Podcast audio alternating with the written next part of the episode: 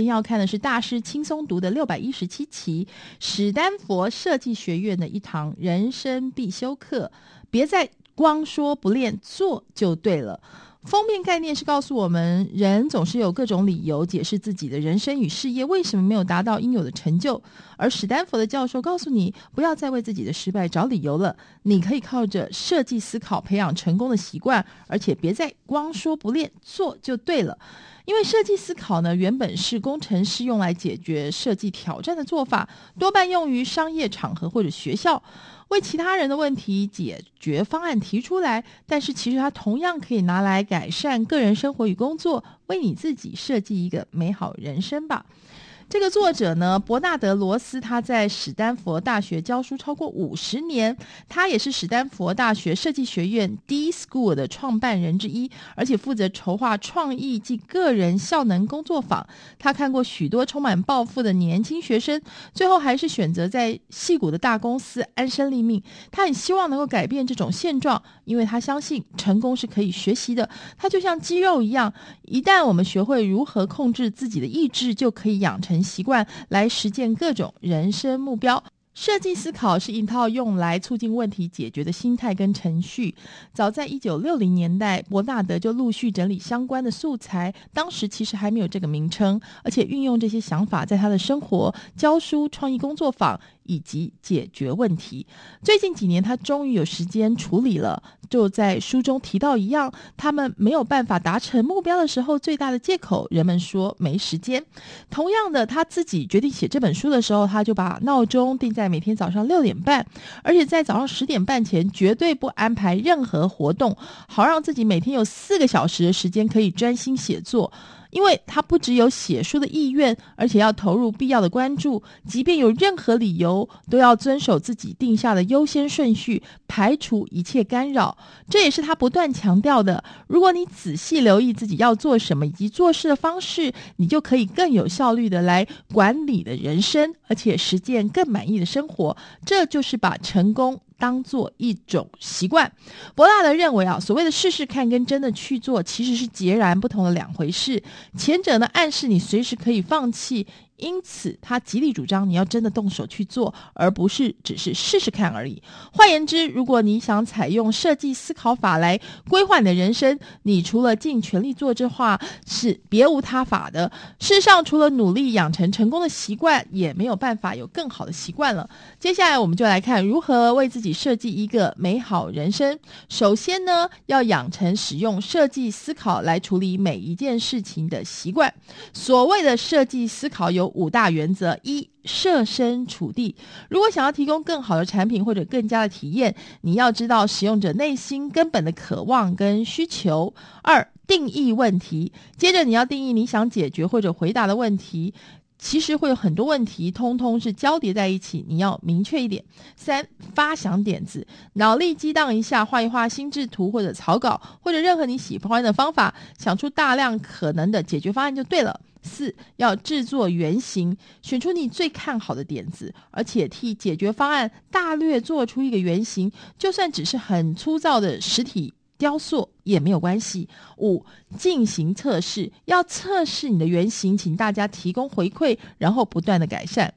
一旦呢，你开始把设计思考当做自己的人生与成就的作业系统，而不是只是原则，那你就会发现呢，你自己真正能做的比你想象的还要更多。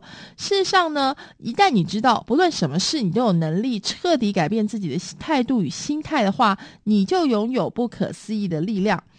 你可以用以下的方法确认自己到底有没有真的在解决对的问题。例如呢，你要说出原本的问题，我可以如何点点点。接着你要问，如果我解决了这个问题，我有什么好处？这个问题的答案可以让你更上一阶，成为可能带来更多启发的新问题。接着要一直重复询问，直到更上一阶，得到更好的问题，以及更多能够解决问题的答案。通常爬得越高，你就会有越多可以用的资源。而试试看跟真的去做是非常不一样的。如果你只是试试看，你可能成功，也可能不成功。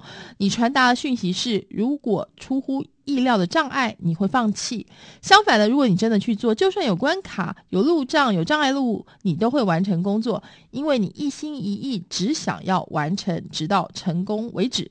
人生最佳的基本原则就是起而行，你应该不时的给自己这个挑战，现在就去做你一直想要做的事，或者是解决生活中的问题。为什么行动是最重要呢？以下有几点好理由：一，如果你先研究而不是先体验，你很容易被研究者的边界误导。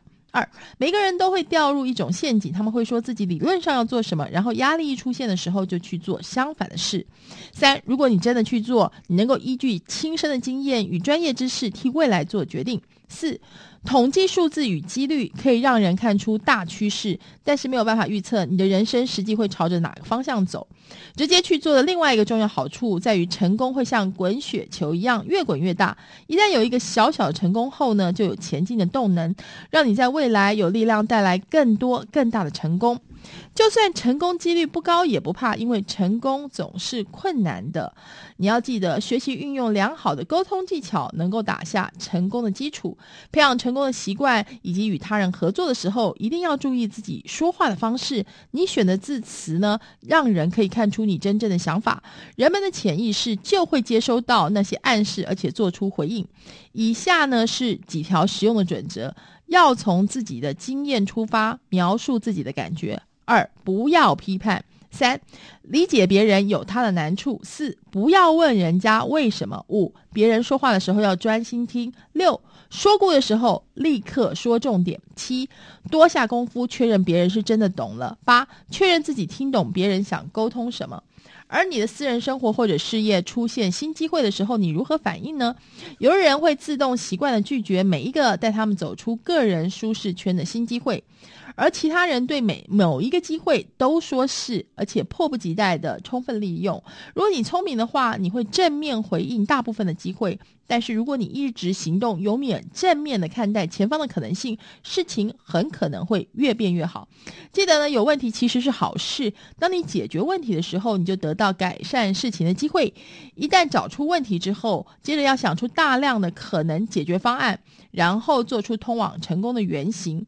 原型是正证明解决方案概念可行的样本或者模型，它可以是各种形式，包括实体物件或者模型，与潜在使用者的对话、书面草稿、短片或者剧本。人生其实就是不断的解决问题，人类就是因为这样做才会往前进步。原型的外形与功能不必跟最终的版本完全一致，但是要能够验证整体解决方案中的其中某一个面向，让自己知道在替问题打造完全解决方案的时候要采取哪些方向。原型呢，通常在设计过程中会不断的发生变化。早期原型的本质一般是属于概念性的，用来测试最终解决方案的一个或者好几个基本点子。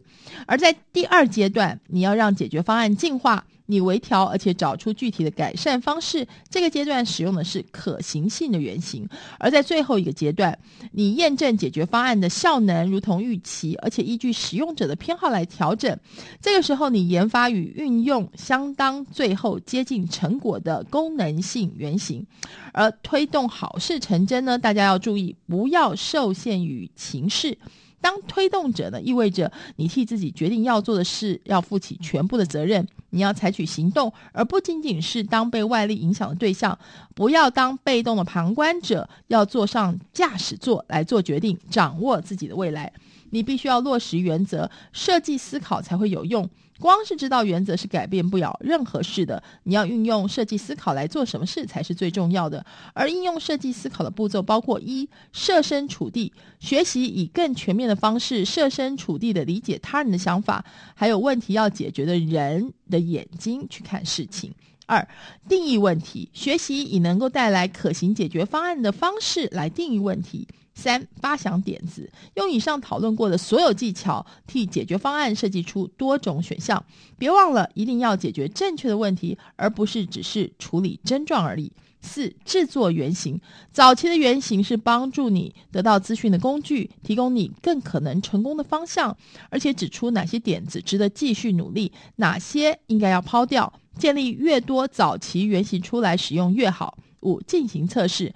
一旦快速做出几个原型之后，停下来想一想，你从中学到什么？原型可以让人知道你。别人怎么想，而这种回馈是非常珍贵的。你可以借此确认什么东西是最重要的。